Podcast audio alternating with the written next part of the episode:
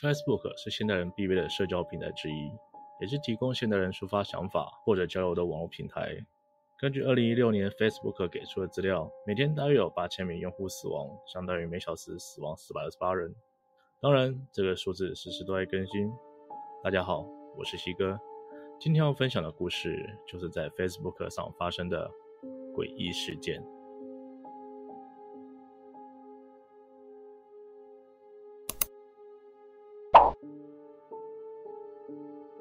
二零一四年，有一名网友 Nathan 在 Reddit 网络论坛上分享了他遇到的怪事。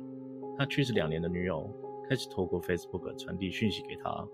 原来，Nathan 的女友 Elma 在二零一二年遭遇了一场惨重的死亡车祸。那时，两人已经交往五年了，并且有结婚的打算，彼此都是对方最重要的生活伴侣。但是，这场意外打碎了他们对未来的幸福想象。Elma 走了之后，Nathan 伤心欲绝。他选择保留 Elma 的 Facebook 账号，时不时传讯息给她，分享生活的琐事，告诉她自己仍在想她、爱她，就好像她从未离开过那样。但接着就在2013年9月4号，距离 Elma 死亡已经过去十三个月，他的账号突然有了回应，连续向 Nathan 发送了好几个 “Hello，你是谁？”收到来自 Elma 账号发来的消息，真是太奇怪了。好吧，如果你要和我谈论 Elma，请用自己的账号发给我消息好吗？Hello，说什么？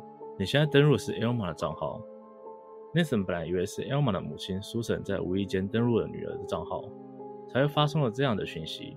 但向 Susan 求证之后，Susan 表示自己并没有使用电脑，更别说登录女儿的账号了。难道是谁在恶作剧吗？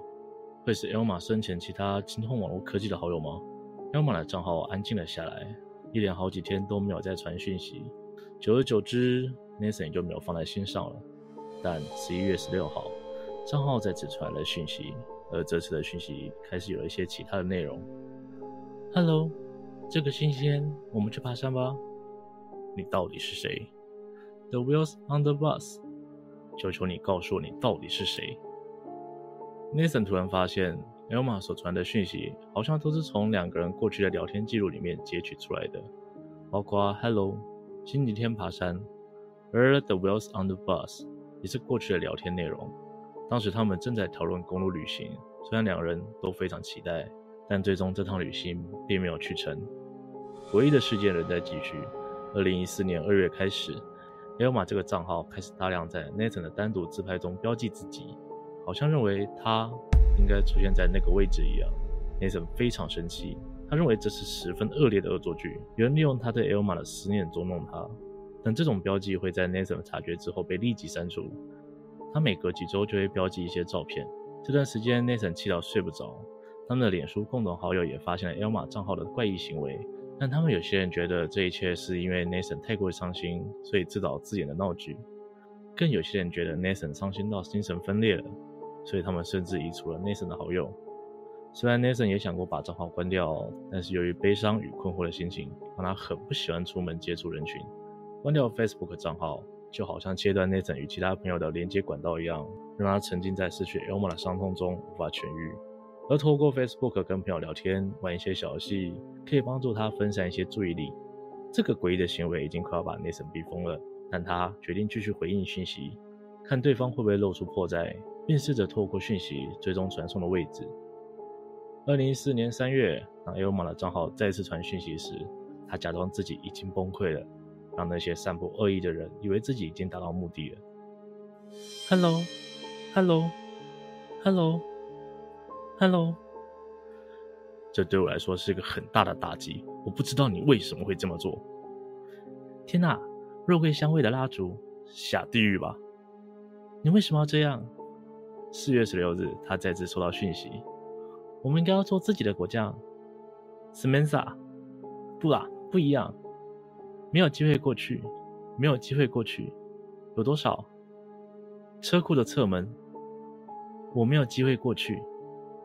这些讯息组织起来都没有什么意义，就像之前的讯息一样，都是从 Elma 生前所传过的讯息当中截取出来的。但就算有这么多次的互动，Nathan 还是没有办法追踪到这个骇客的位置。他向 Facebook 客服发送消息，要求查看 Elma 账号的登录情况。查询结果让他毛骨悚然。Elma 账号登录位置只在 Nathan 会出现的地方，包括 Nathan 的家、Nathan 的办公地点以及 Susan 的家，而唯一有可能的 Susan，总共登录账号的时间要仅仅只有三分钟而已。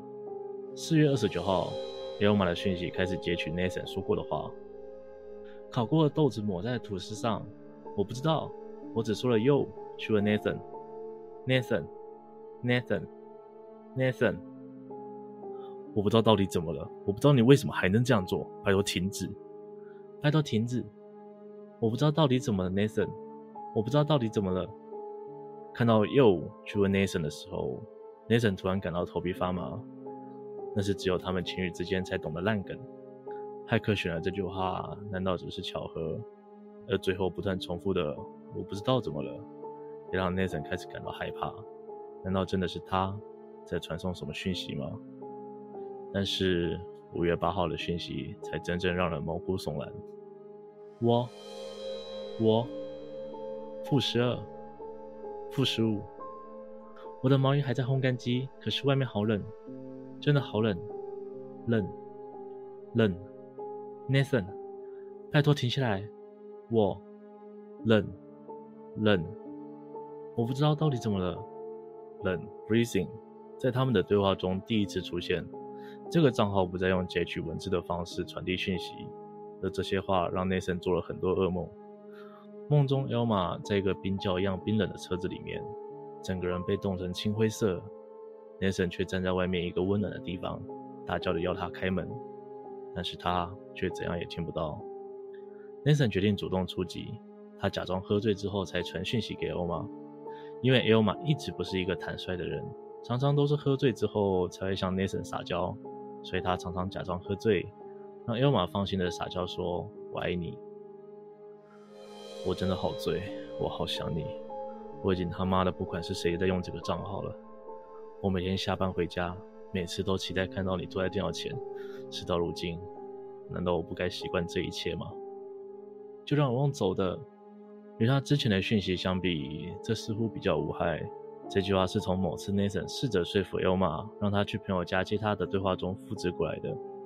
Nathan 回忆起发生意外那天的讯息内容，那是他以为他还活着时传的讯息。嘿，在回家路上了吗，Elma？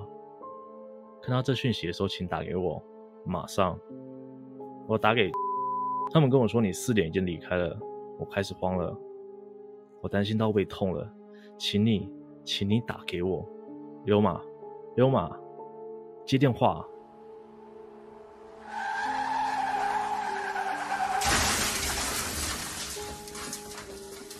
车祸现场非常惨烈，Elma 的双腿受到难以复原的伤害。就算他没有在那场车祸中丧生，他也不可能再行走了。事发之后，Nathan 一直觉得很自责。如果他去接他下班，如果他能早点传讯息，是不是今天就不会这样了？而这一系列的事件让 Nathan 开始觉得，或许是自己的执念才让 Elma 无法安息。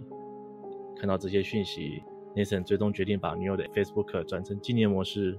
无论是谁的恶作剧，他都不想再追究了，一切能停止就好。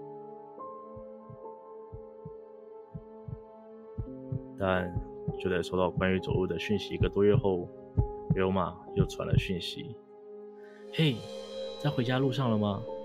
Elma，看到这讯息的时候，请打给我，马上，拜托停止。我打给他们，跟我说你五点就离开了，我开始慌了，拜托停下来。